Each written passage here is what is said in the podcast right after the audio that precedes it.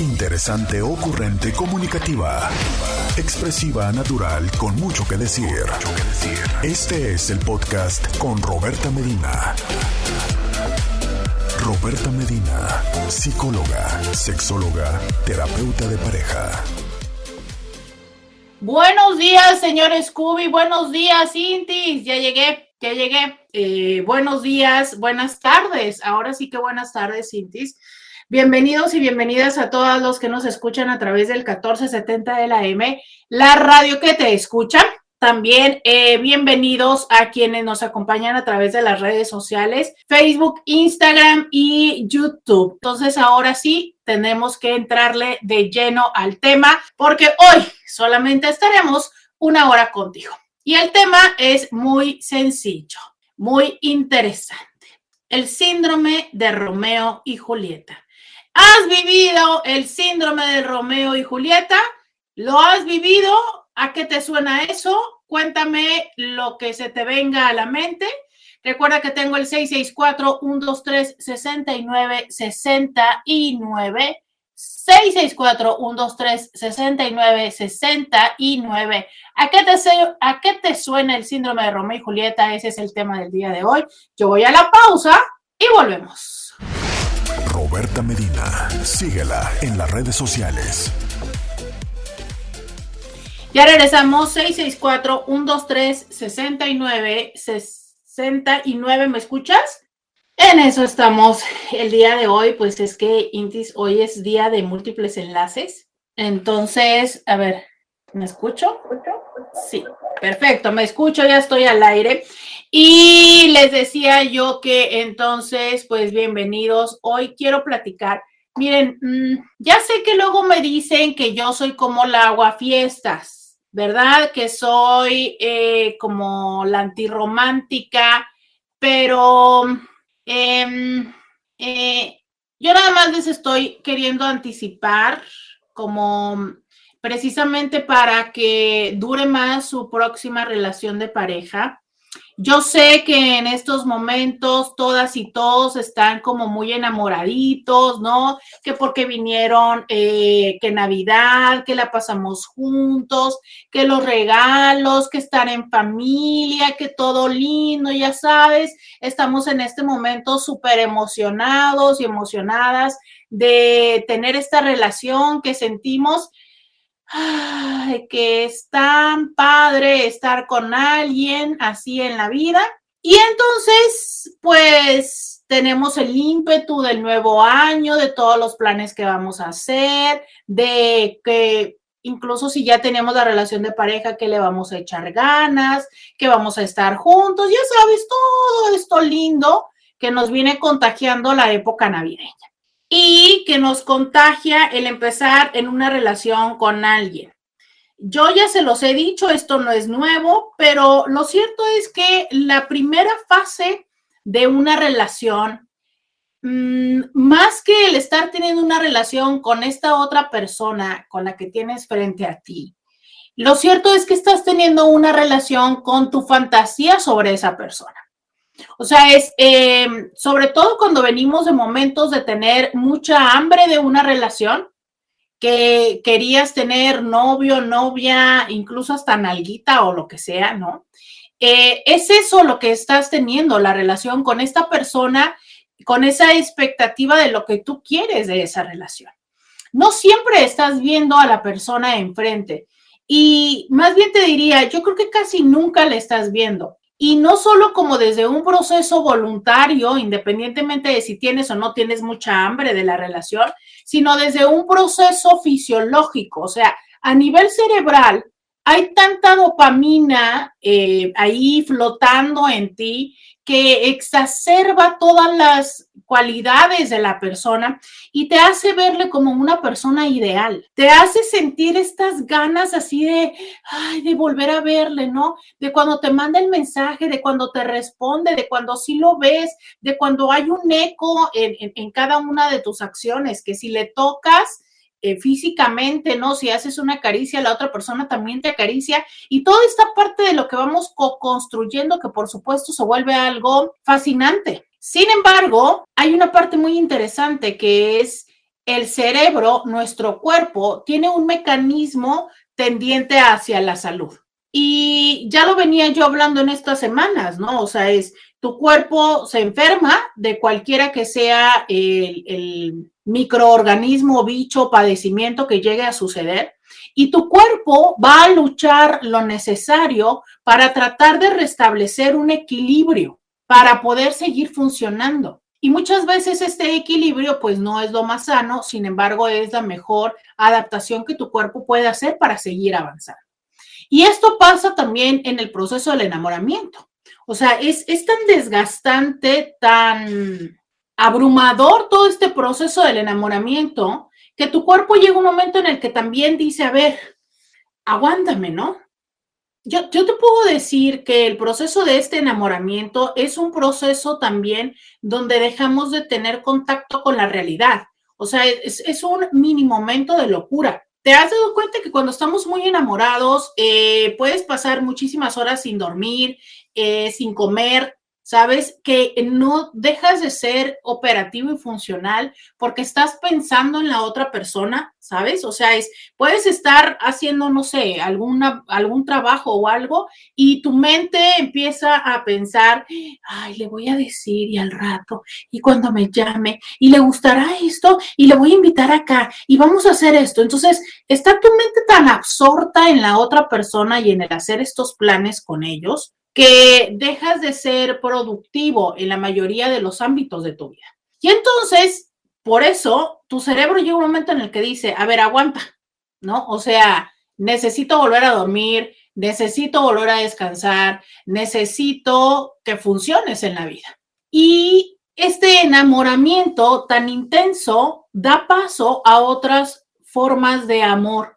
Y justo es eso, a formas de amor, porque en la primera fase no es un amor, es un enamoramiento, eh, hay quienes le llaman limeranza, hay quienes le llaman infatuación, hay quienes reconocemos la gran potencia del erotismo y que pues la verdad a veces es un encamamiento, por no decir la otra palabra que verdaderamente pues quisiéramos todos decir, ¿no? Que es como un, ya sabes tú lo que sigue de esta palabra. Entonces, conforme va pasando este tiempo, hay personas que deja de gustarles la relación. O sea, dejan de sentir esta intensidad, ¿no? Dejan de sentir esta, eh, eh, esta eh, drama, esta potencia, y entonces dicen, ay, se está acabando, ¿no? Se está apagando la chispa del amor. Como si esto verdaderamente fuera un asador, y entonces como no están saliendo la flama y las chispas a todo lo que da, ¿no? Es como, hay que hacerle algo, hay que echarle, no sé, hay que echarle aire, hay que echarle más líquido al asador para que salgan las flamas.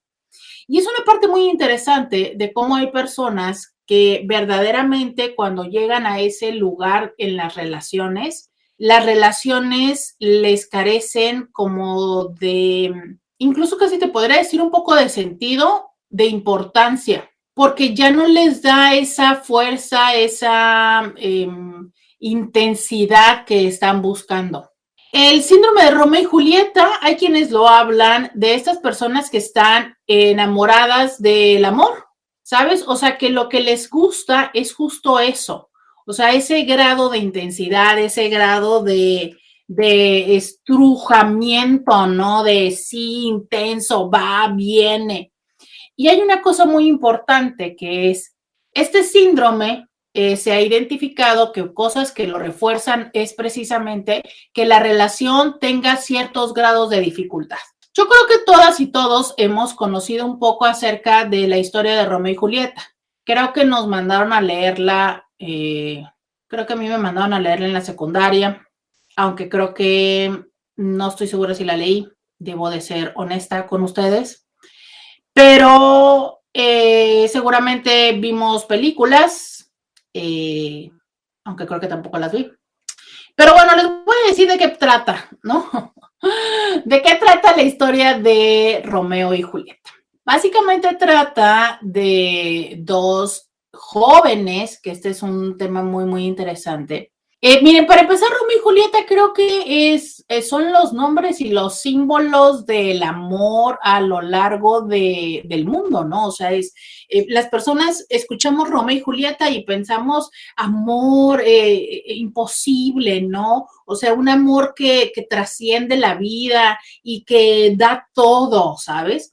Y así fue la historia, o sea, eran eh, dos jóvenes que estaban enamorados, pero que por cuestiones de, em, de estatus de estatus social no podían estar vinculados. Ella estaba prometida a un conde y eh, ellos quieren estar juntos. Entonces, eh, lo que sucede es que ella consigue la ayuda, creo que de un fraile, que le dice que entonces para que esto pueda suceder, ella acepte el, compromiso que le han hecho sus padres y que beberá pues un brebaje, ¿verdad? Que le hará pasar por muerta, creo que por 42 horas o por 46 horas, ¿no? Entonces, eh, beberá eso, estará como si estuviera muerta, durante este tiempo y después regresar a la vida para reencontrarse con eh, Romeo. Y este Fray tendría que decirle y notificarle a Romeo de cuál era el plan.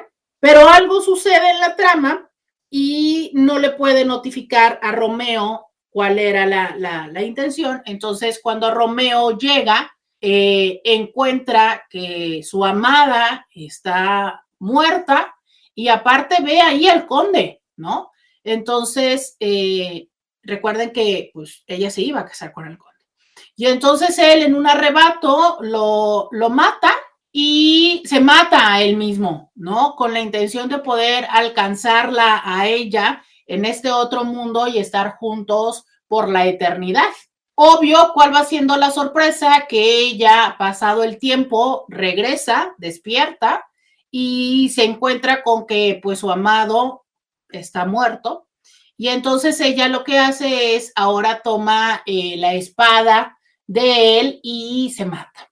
Y ante esta situación de malentendidos, de, de sin comunicación, pero sobre todo de e, este grado de intensidad, ¿no?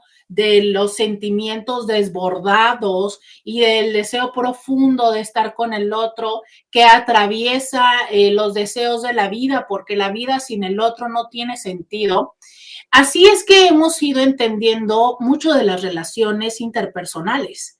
Así es que hemos entendido que es el verdadero amor, ¿no? Y hasta lo entrecomillo, porque así nos lo han enseñado.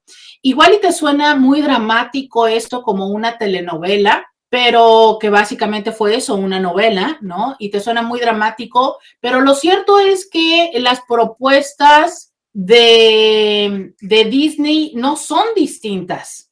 Te cuento que uno de estos días, pero bueno, antes de contarte eh, esta conjetura que tengo sobre Disney, yo te invito a que eh, vayamos a la pausa.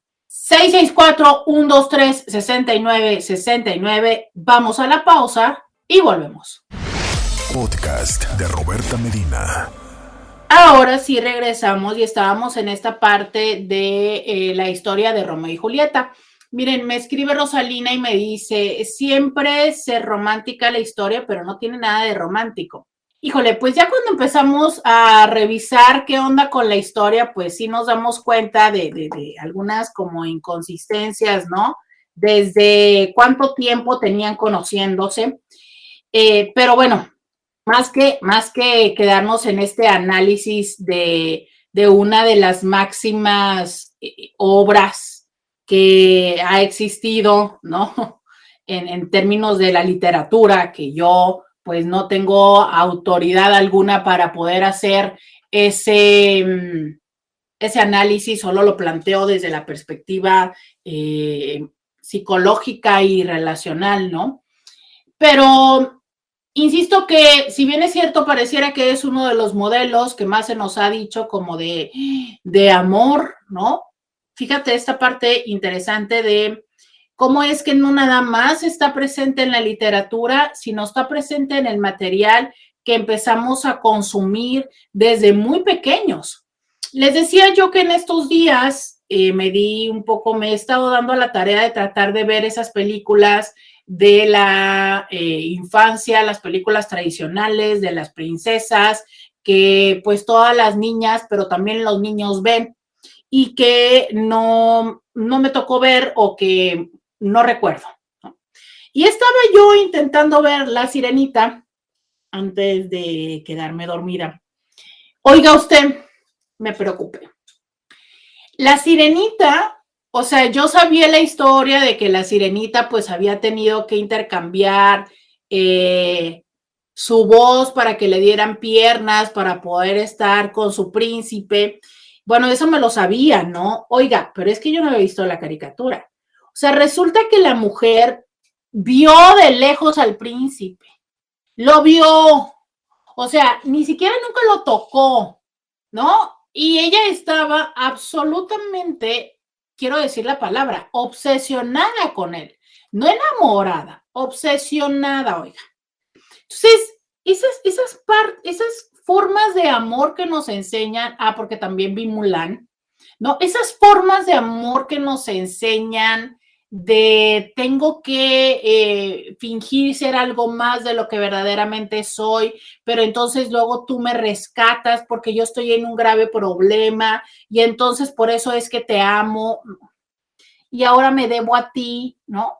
Y mucho se ha hablado últimamente acerca de la crítica del amor romántico, que ya también lo hemos planteado en este espacio y que seguro este año será tema del cual volveremos a platicar. Pero quiero, quiero decir esto, o sea, es, sí creemos en eso. O sea, independientemente de cuando nos ponemos en un, en un lugar crítico y decimos, no, son tonterías, pero mira, nada que ver y tal. La realidad es que hay una parte de nosotros que sí quiere un amor así, intenso, lindo, sí queremos ser elegidos por alguien más, sí queremos ser esa una única persona de esta otra persona. O sea, sí queremos comprar miles de cosas de, de, de corazones porque ya me cuentan, ¿no? En las tiendas ya está todo lo de San Valentín. Entonces sí queremos tener ese alguien, pero sobre todo queremos ser ese alguien para la otra persona. Y lo somos, pero caduca. Y lo somos, pero no siempre es la misma intensidad. Y creo que esa es la parte y el mensaje que tenemos que asimilar, que sí existe, sí lo somos, pero eso no se sostiene porque no es sostenible, porque como seres humanos no estamos diseñados para eso. Ahora bien, hay una parte interesante. Los seres humanos somos seres de aprendizaje. Y entonces, mi amor, si tú has aprendido a vivir en el drama, si tú has incorporado la idea de que así son las relaciones, adivina qué vas a hacer buscarte puras relaciones dramáticas. Si tú eres de los que leíste todas estas obras o viste todas las películas de Disney, las sigues viendo, ¿no? O sea, si eres de los que van y consumen todas estas eh, películas que les llaman comedia romántica, que a veces ni siquiera entiendo dónde está la comedia y no tampoco el romance. Y, y por ejemplo, eh, a partir de que sería de noviembre, Netflix y las plataformas empezaron a llenar de películas navideñas. Y tema en común, el reencuentro, se vuelven a ir, regresaron a tal ciudad donde estaban, se encuentran con no sé quién, se dieron cuenta que son el amor de la vida, eh, por alguna razón terminan besándose y hoy Dios, la vida les cambió. Entonces, esta parte de esperar que eso se sostenga ese es el reto. O sea, yo no te cuestiono si decides y quieres vivirlo y lo disfrutas. Solo es esta parte donde tendríamos que aprender a caminar en el proceso natural de evolución. Así como lo malo, por ponerle un nombre, no, eh, no permanece por siempre, lo bueno tampoco. ¿Sabes? Y ese es el reto. te lo digo tal cual, ¿no? O sea, justo con esto del bicho, pues sabemos que va a pasar un tiempo en el que tu cuerpo lo va, se va a apropiar de él y entonces vendrá lo que siga. Así es, ¿sabes? Tu vida también va a apropiarse de este romance, tu vida eh, va a apropiarse de esta relación. En la relación van a empezar a aparecer los desencuentros, van a empezar a aparecer los desacuerdos, van a empezar a aparecer eh, como las prioridades de cada quien. Alguien me decía hoy temprano, la familia, ¿no? O sea, es, es, maravilloso cuando estás conociendo a la persona y te encanta y sales y pasas ratos juntos y tienen momentos este, eróticos padrísimos hasta que llega el momento de híjole, conocer a la suegra o al suegro. Y ahí la cosa se pone muy interesante. Ya sabes esto que dicen, ¿no? O sea, tú quieres saber cómo va a ser tu pareja de grande, pues ve y conoce a tu suegra o a tu suegro. Y entonces vas y los conoces y dices tú, oh my God, esto va a haber problemas, ¿no? La señora es una metiche, es una controladora, es una manipuladora, es este, eh, siempre está en su plan de víctima, es la sufrida, el señor es un machista, eh, hace sus comentarios así como misóginos, ¿no? Se jura muy chistoso, este, la manera en la que viven es como de, uy, no, o sea, yo pretendía, no sé, ¿no? Cualquier X cosa, la dinámica y dices tú, uy, bueno, te cuento que es parte de eso.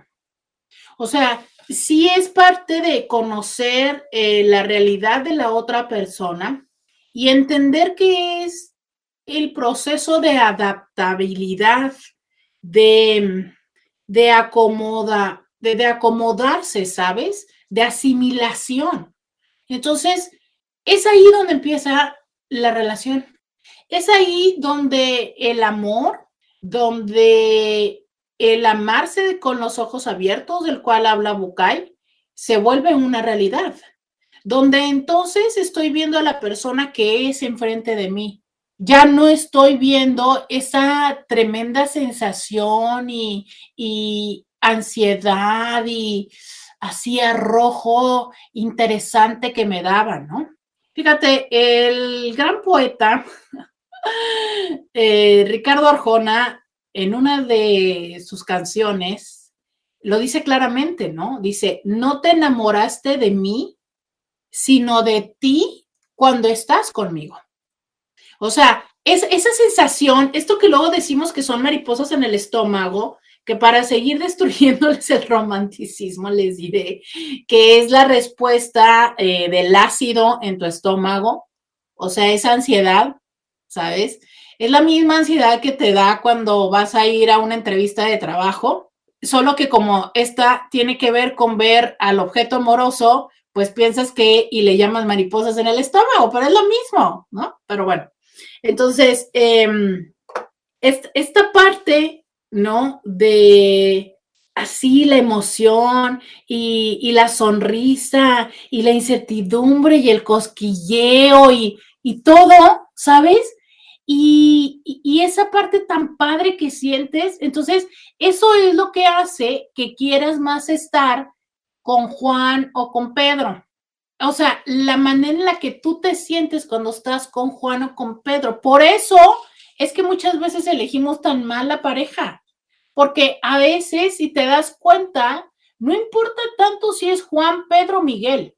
Lo que importa es lo que estás sintiendo, ¿sabes? Y por eso esto me parece importante tenerlo presente cuando la relación llega al final. Porque entonces muchas veces estamos llorando pensando que se fue Juan y que ya mi vida nunca va a ser igual, pero de repente puedes darte cuenta que lo que extrañas que tenías con Juan, pasado mañana lo vas a tener con Miguel. Y que entonces lo que extrañamos no es precisamente o específicamente a Juan, a Miguel, sino lo que se sentía, y lo que sentimos lo podemos volver a hacer. Me encanta que aquí en Instagram me dicen que matacuras. Sí, creo que el programa de hoy se debería de llamar Matando la cura del amor. Pero lo que puede parecerles un poco extraño es que justo el programa del día de hoy tiene la intención de que el amor les dure más. ¿Cómo? Regresando a la pausa, se los voy a explicar. Vamos a la pausa y volvemos. Roberta Medina, síguela en las redes sociales. Ya regresamos. 664 123 69 69. Oigan, me fui a la pausa y les dije que básicamente esto tiene la intención para platicarles el día de hoy de que de verdad su relación dure más. ¿Por qué? ¿Por qué? Porque em, si nosotros tenemos presente que esto es parte del desarrollo de nuestra relación, cuando aparezca, no viviremos la decepción. ¿Sabes? O sea, eh, ese es el reto, que cuando nosotros nos hemos casado con esos modelos y con esas expectativas románticas, cuando aparece el ya no se siente lo mismo, podemos entender que es parte de la relación. O sea, ¿cuál es el reto? Que cuando ya empezamos a darnos cuenta que no se siente lo mismo, decimos, es que la relación ya no sirve, como si se hubiera descompuesto, ¿no? O sea, como cuando tienes un algo y de repente dices tú, ah, ya no sirve, se rompió. Y entonces cuando algo se rompe, ¿qué dices? Bye, no, el que sigue. Ah, es que eso es lo que hacen la mayoría de las personas que viven este síndrome. Cuando las cosas empiezan a no funcionar, entonces lo que dicen next, ¿sabes? Este, sí, o sea, básicamente lo que nos dicen es, eh, yo ya no siento lo mismo, eh, no, no, no tengo como justo eso, o sea, ya no siento estas mariposas en el estómago, ya no me da la misma emoción verle, ya cuando le ves como de, ah,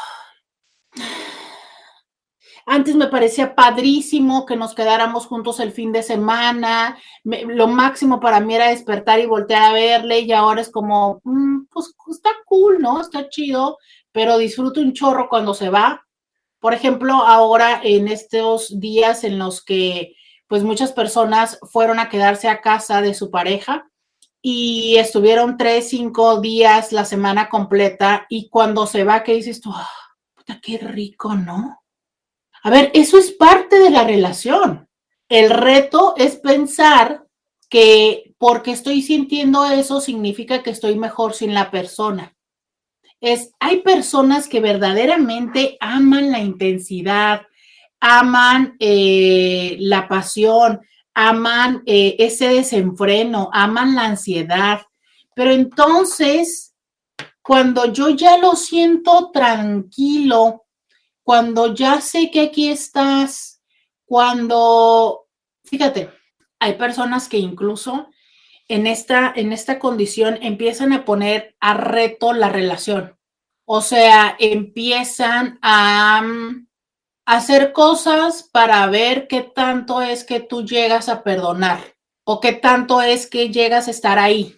Porque lo que buscan es intenciar, ¿no? Dirán los jóvenes. Entonces, yo, por ejemplo, empiezo a, a llegar tarde, empiezo a darte celos, empiezo a cambiar mi forma de vestir, empiezo em, a ir a X o Y lugar, a X o Y trabajo.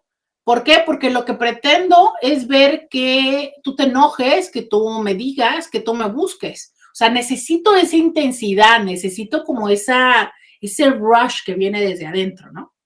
Pero entonces resulta que tú eres una persona que estás como bastante, no sé, equilibrada, ¿no? O sea, no te mueve ese tipo de juegos mentales que yo hago y no me das ese rush. Entonces, básicamente empiezo a interpretar, claro, es que pues no le muevo, ya esto ya se acabó, ¿no? Yo necesito mi dosis, necesito mi rush, necesito mi, mi intensidad, pues eso está como muy doméstico. ¿Te has dado cuenta que hay personas que les da comezón lo doméstico?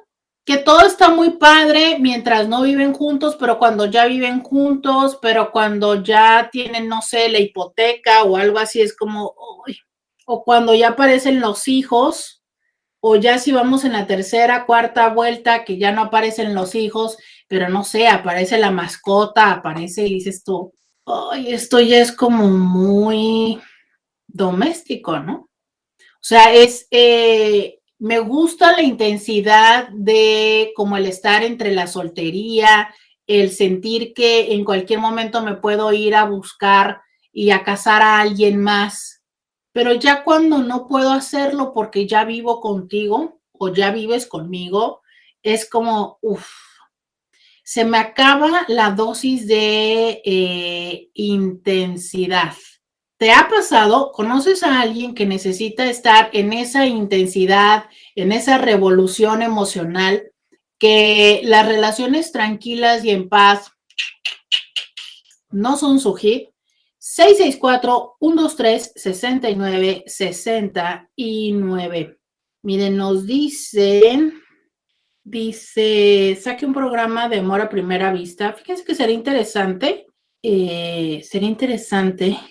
Eh, me dicen que también vea Encantada. A ver, vamos a ver Encantada, creo que no, no la he visto esa, pero fíjense que sí está interesante que hagamos un programa de amor a primera vista. Alguien escribe, eh, Brenda dice, eso suena medio egoísta. No sé cómo decirlo, pero esa frase de no te extraño a ti, sino a mí cuando estaba contigo, está para reflexionarse. Mm. Sí está para reflexionarse, pero verás, llega un momento en el que podemos entender qué es lo que estamos extrañando o buscando en la relación.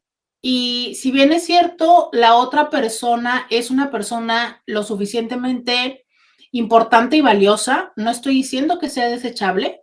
Lo que sí estoy diciendo es que muchas veces la otra persona lo que la hace tan importante es lo que nosotros le atribuimos a ella o a él. ¿Sabes? Nosotros hacemos a la otra persona más importante, significativa, perfecta e ideal de lo que muchas de las veces es. Y es parte del proceso de la idealización. Es más, carajo, es que yo también te diría, es probable que si no existiera este proceso de idealización, muy probablemente no nos vincularíamos o no se generaría el apego, ¿sabes? O sea, a ver, miren, este libro que pareciera que también es un cuento, pero que nos enseña muchísimo de las relaciones interpersonales, el principito lo dice. O sea, eh, habla acerca de cómo es que eh, la rosa se convierte en una rosa importante y diferente porque para él es diferente.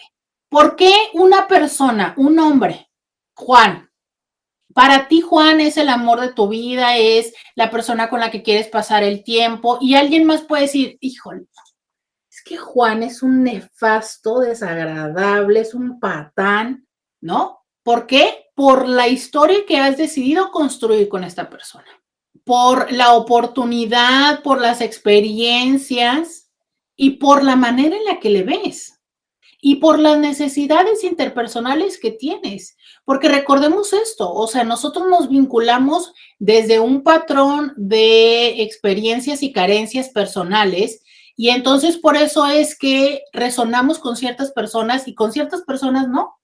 Resonamos con las personas que complementan estas carencias, ya sea a favor o en contra.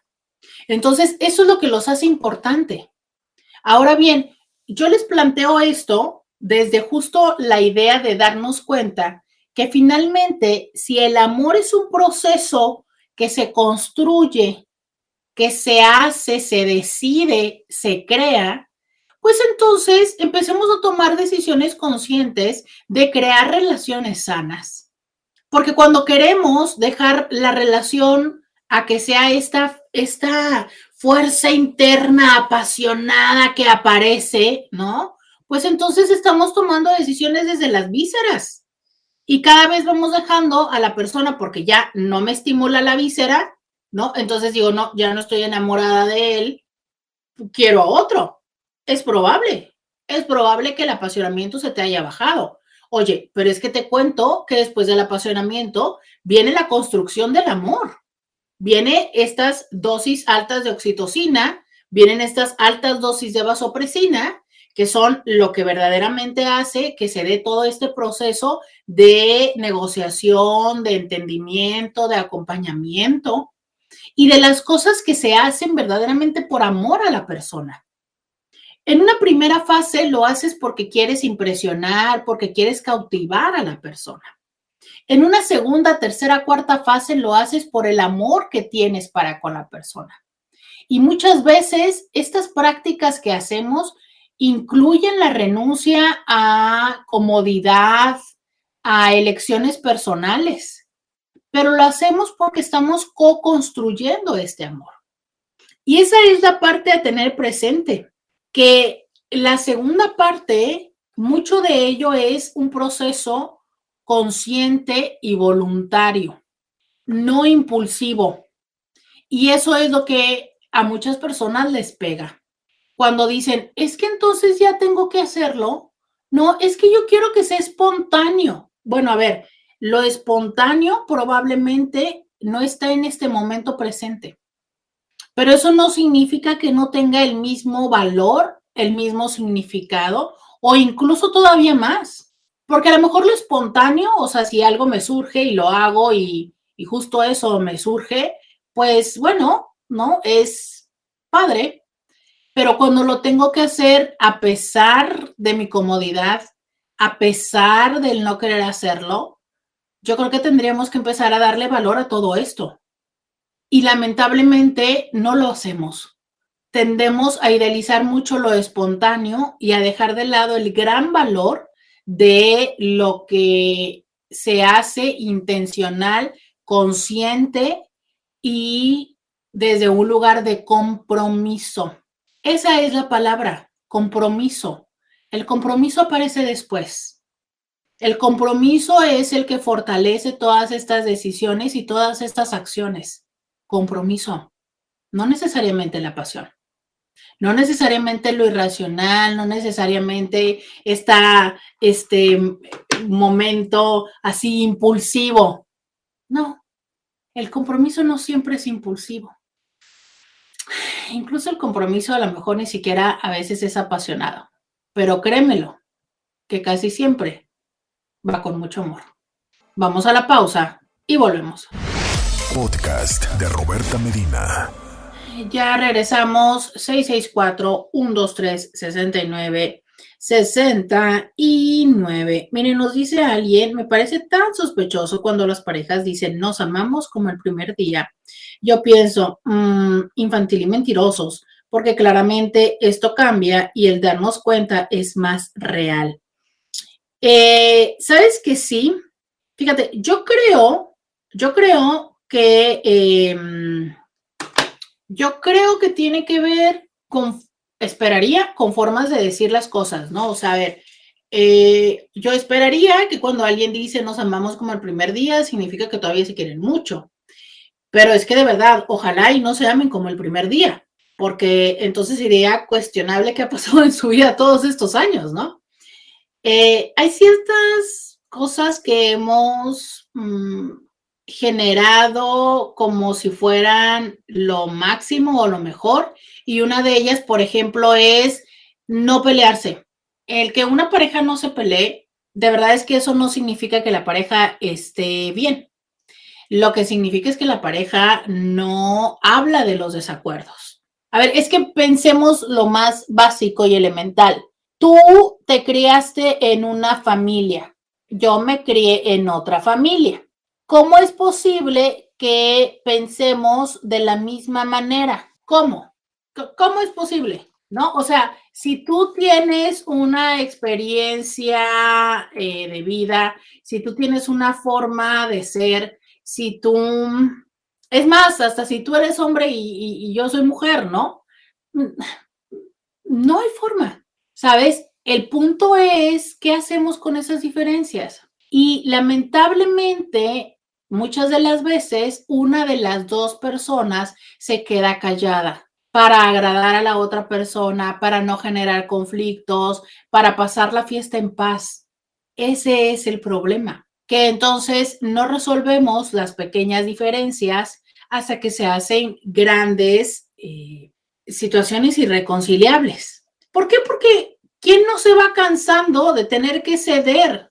¿Quién no se va cansando de, de perder siempre? Y aunque es una situación muy interesante porque no pierde, porque gana, o sea, en el hecho de yo no quería bronca y entonces acepto, entonces gané no tener bronca. Claro, pero una parte de mí se siente como que perdí porque no se hizo lo que yo quería. Bueno, pero es que tú no peleaste para que se hiciera lo que querías. Dejaste de pelear para no tener bronca.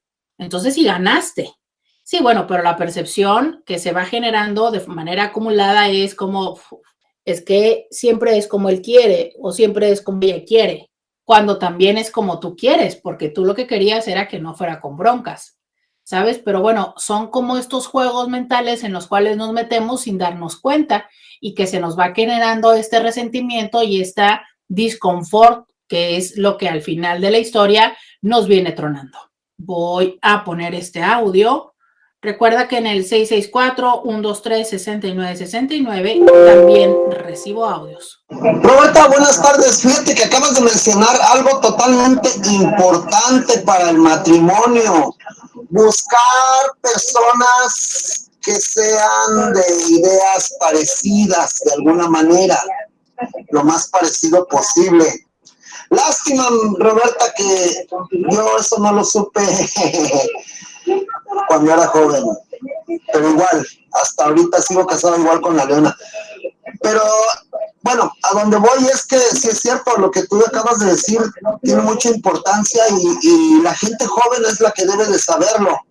La gente joven debe de saberlo para no divorciarte, divorciarse a temprana edad.